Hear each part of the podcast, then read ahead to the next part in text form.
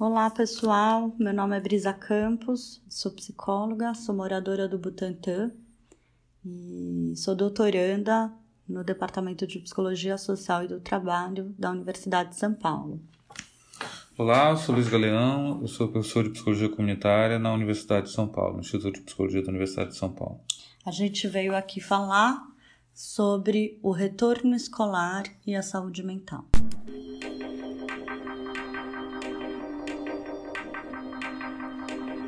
Olá, esse é o podcast Educadoras pela Vida, uma produção dos comandos de greve do Butantã e de Santo Amaro.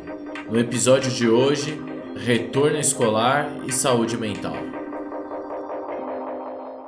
É, a gente tem falado bastante da noção de sindemia que a gente está vivendo, né, Luiz? Que é uma noção de uma conjuntura de sindemia, né? Que é um conjunto de fatores é, que vulnerabilizam ainda mais a população. E nesse sentido, né, o como a gente está sendo violado dos nossos direitos, é, de quase todos, na verdade, né? É, a grande maioria da população sendo violada do direito à alimentação, né? E a escola tem uma correlação direta com isso, né? Porque a escola oferece alimentação para grande parte da população, né? No estado de São Paulo, inclusive, né? Lembrando que alimentação não é só comer, né? Alimentação é um ritual de se alimentar que é fundamental desde, o, desde que o humano é humano, né? E o direito à educação, né, a violação desse direito está acontecendo há um ano, bateu um ano, né? O direito à saúde, o direito à vida, o direito à prevenção, né? O direito à prevenção não é um direito tão explícito, né, aqui, e a gente tem isso, né, na, na formulação do SUS, né?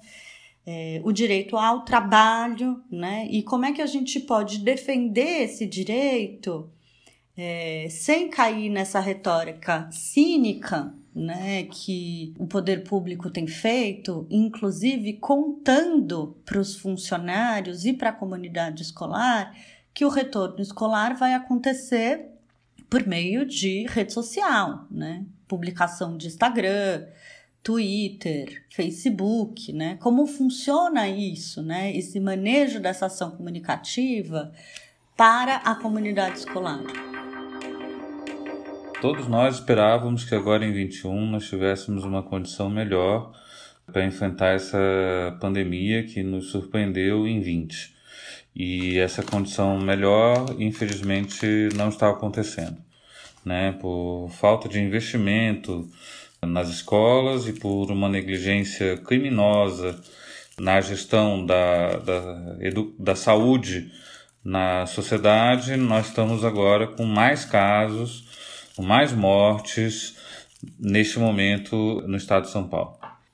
É, eu acho que o importante é que a gente tenha em mente que ah, quando ocorre uma greve, das características que a gente tem hoje, há uma defesa da educação e uma defesa da comunidade escolar. Né? Quer dizer, é, é preciso que se diga que a sindemia, a pandemia de Covid-19, ela exatamente ela, ela atinge mais os mais pobres, os mais periféricos, a, o povo negro né? e o povo indígena. Então a gente precisa ter em mente isso.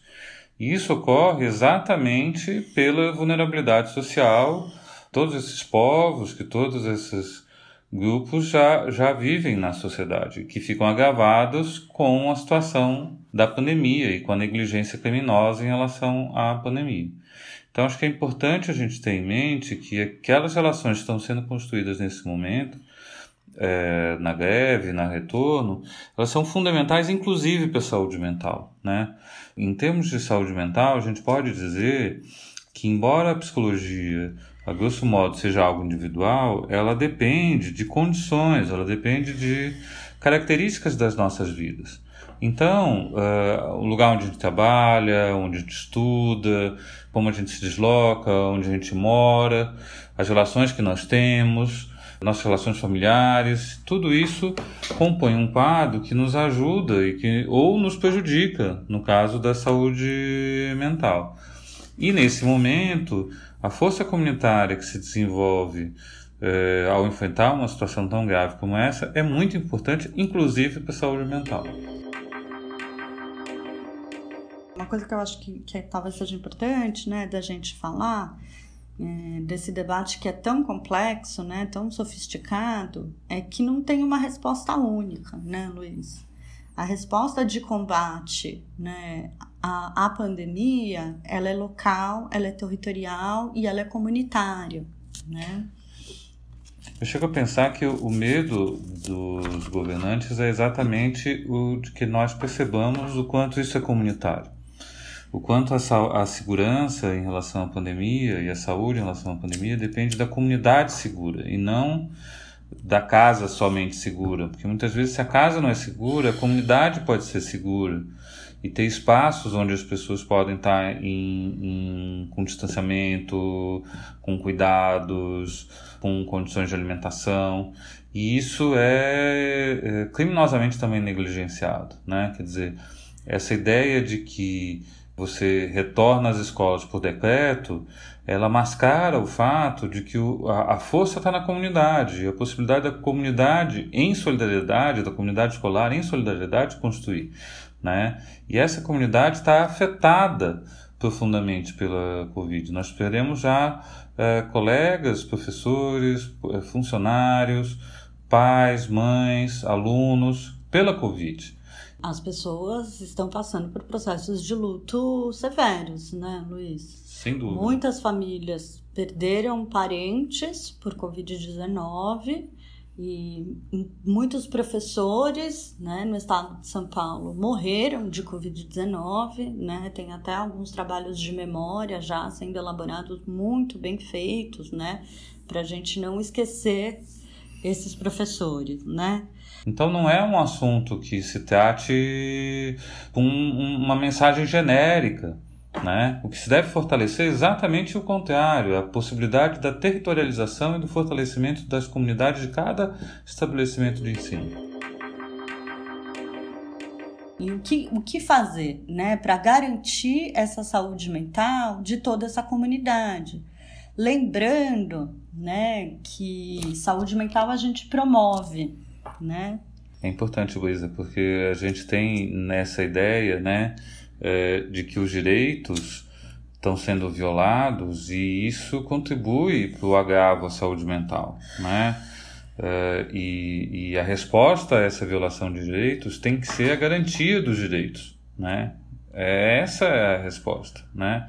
O direito à educação, o direito à saúde, o direito à alimentação, uh, o direito à moradia, uh, o direito a, a, condições dignas né, de vida, isso são uh, direitos que, ao serem violados, afetam a comunidade como um todo. Claro, e acesso à máscara, o cuidado de ambientes ventilados. Tem um monte de trabalhadores da educação que não estão em teletrabalho. E qual a condição que esses trabalhadores estão, né? E, e uma das coisas que essa pandemia nos ensina é que ou cuidamos da saúde de todas e todos, ou não temos saúde. Esse foi mais um episódio do podcast Educadoras pela Vida. Para ouvir mais episódios como esse, acompanhe nossos canais de divulgação. Ninguém aprende ou ensina com medo da morte. A melhor lição que podemos dar nesse momento é a luta pela preservação da vida. Vírus circulando é grave, então é greve.